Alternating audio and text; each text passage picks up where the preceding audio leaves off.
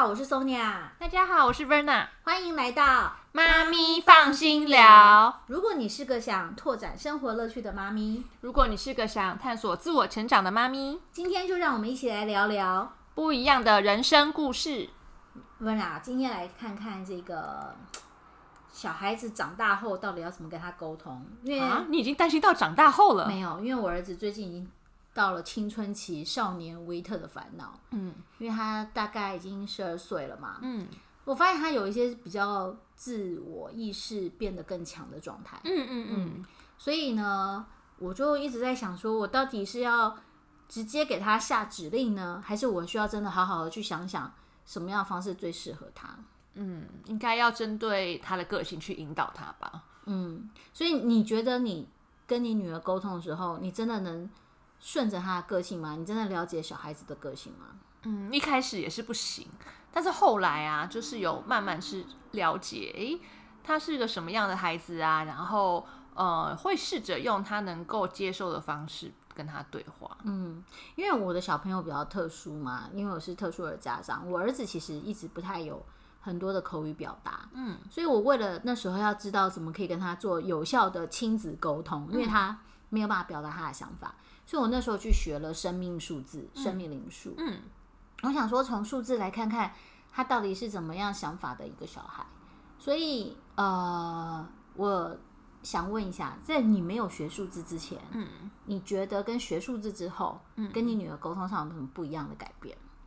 我觉得之前会一直无法理解他为什么会有这些行为，然后对很多事情的反应，我真的是很难去理解，因为他毕竟小孩口语也不是很好，也解释的不清不楚。对，然后我们都是以大人的角度去看待他，但是学了数字之后，我觉得我比较能够。嗯，从他的角度去看这个世界，然后比较能够有对他有更多的包容吧。嗯，我我那时候，因为很多朋友跟我说啊，你到底为什么要学生命数字啊？你到底学这些工具有什么帮助？那因为我刚刚讲，我就是很想知道我儿子在想什么，然后我要怎么跟他沟通。所以学完之后，我发现数字这个生命数字在沟通上，尤其是亲子沟通上，真的有很大的帮忙。哦，那你后来发现他在想什么？我后来发现，我因为他不会讲话嘛，所以我觉得我只能顺着数字分析后他是什么样的性格，去培养他有那样的环境。所以举例来讲好了，我的儿子是数字一号人，OK，那数字一号人他很重视的就是要训练他的自信心啊，然后要培养他独立自主的能力。那偏偏我儿子就非常非常的依赖。所以，当我知道他是一号人的时候，我就开始可以狠下心给他魔鬼训练。嗯，因为呃，之前的时候我会觉得啊，妈妈怎么会心软嘛？觉得说小孩子呃有一些状况很可怜啊，然后就不会给他很高的要求。可是反而我知道他是数字一号人，因为数字一号人一定要有一门深入，或是一定要在一个领域中能经过一段时间的训练，所以我反而开始一直。呃，去关注他，他是不是对他自己感到自信？因为自信是其实是需要培养，不管你是正常小孩或是特殊儿的家长。然后，所以我们就开始给他大量的运动，因为其实数字一的小孩对应的是双脚嘛，所以比如说呃体操啊，呃溜直排轮啊，这些可以让他双脚大量运用的这种运动，我觉得对他来讲都不错。诶，所以我后来发现他开始会溜直排轮。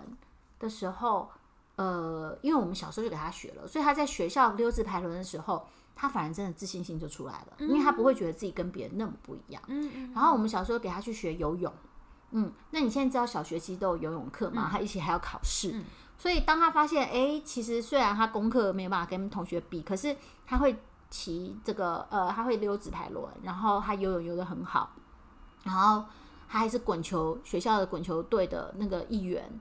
诶，他的自信真的就慢慢的有那种笑容出现，然后还有接下来也是因为他是一号的关系，我就会要求很多东西他要自己做，所以以前我会担心他在学校被欺负，后来因为我想说他要就算被欺负的话，也是小时候被欺负比长大时候被欺负好，所以我就会很放心的让他在学校自己在生存法则中 找到他可以跟别人互动的方式。嗯，这个嗯这个一号是怎么算出来的、啊？大家可能会很好奇。嗯，大家对听我讲了半天，就数字学其实很简单。你是几号人呢？就是把你出生的西元的生日八个号码，嗯，分别相加。嗯，比如说，假设你的小孩子是两千二零二一年三月二十四号生好了，你就是二加零加二加一，再加零加三，然后再加二加四，嗯嗯，这样分别相加之后，会有一个整，会有一个数字出来。嗯，那因为数字学里面我们只有一号到九号，所以你再把那个数两个数字再分别相加到个位数，OK，嗯，你就会知道你是几号人。了解。嗯所以你女儿是几号人？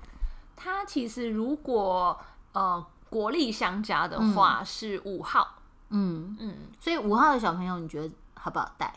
五号小朋友应该是所有里面最难带的吧？我觉得五号人的人生是非常挑战的人生。为什么？因为五号人的本质就是爱好自由，嗯，可是小孩子本来就会有一些规范嘛。是啊，哦、然后五号人最在意的就是随心所欲的开心嘛。对，嗯，然后五号人就很需要就是人生要一直挑战不一样的事情。嗯，对，所以我觉得这样的小孩子的确比较需要家长引导、欸。对，嗯，嗯，因为以前就会觉得哇，这个女生为什么会这么这么活泼？然后呢，就是很像一个男生，然后他天不怕地不怕，嗯，然后呃很爱去探索，嗯，然后非常爱到处旅行。我觉得在旅行的过程中，他真的呃学会学学习的很多，比他坐在书桌前念书要学的更多，他会记忆很深刻。这也是五号小孩子的特质，因为五号数字本本质上就是最适合异国发展，嗯，最适合移民，最适合谈异国恋情的数字。嗯，对，所以你这个五号小美眉呢，她这样到了国外就会觉得如鱼得水，对，因这也是为无就很多未知可以探索。对啊，这也是我很挣扎的地方，就是到底什么时候才要 让她出国？你有想过这样的规划？你有跟她聊过吗？嗯我没有跟他聊过，不过我知道说，诶，像他就特别对很多不同国家的文化很有兴趣，嗯，然后像他也很喜欢上英文课，然后跟外国老师呃相处，我觉得对他来说是比较轻松自在的。对，所以他是五号人。其实你现在给他念的学校也有国际班嘛，嗯对吧？嗯嗯所以我觉得也不错啊，也是我觉得台湾已经算是很可以制造五号环境的国家。嗯，对，没错。嗯，那你觉得五号沟通上呢？如果不顺他的心情，不顺他的意的时候，他他会不会很火爆？会啊，嗯小时候就会立马爆炸。因为五号是所有数字里面脾气最不好的数字。哎，应该是，嗯，我有体验呃到，，就是根据我们所学，五号是最冲动、最像火山爆发的数字。可以这么说。对，所以各位妈妈，如果你们对于数字学有兴趣啊，其实数字学真的蛮能精准预测一个人的本质跟个性。嗯，那也欢迎大家，如果对于今天的主题有更深入的兴趣的话，呃，可以呃呃跟我们呃做一不同的分享。对啊，欢迎跟我们分享说，哎，你的小孩是几号？然后你对他有什么样的观察，嗯，所以如果对今天的主题更深入的兴趣，或者是你想更进一步的跟我们聊一聊？欢迎参考我们的脸书粉丝专业。我是 Sonia，放人生心灵空间，我是采光心境的 Verna，下集再见啦。拜拜。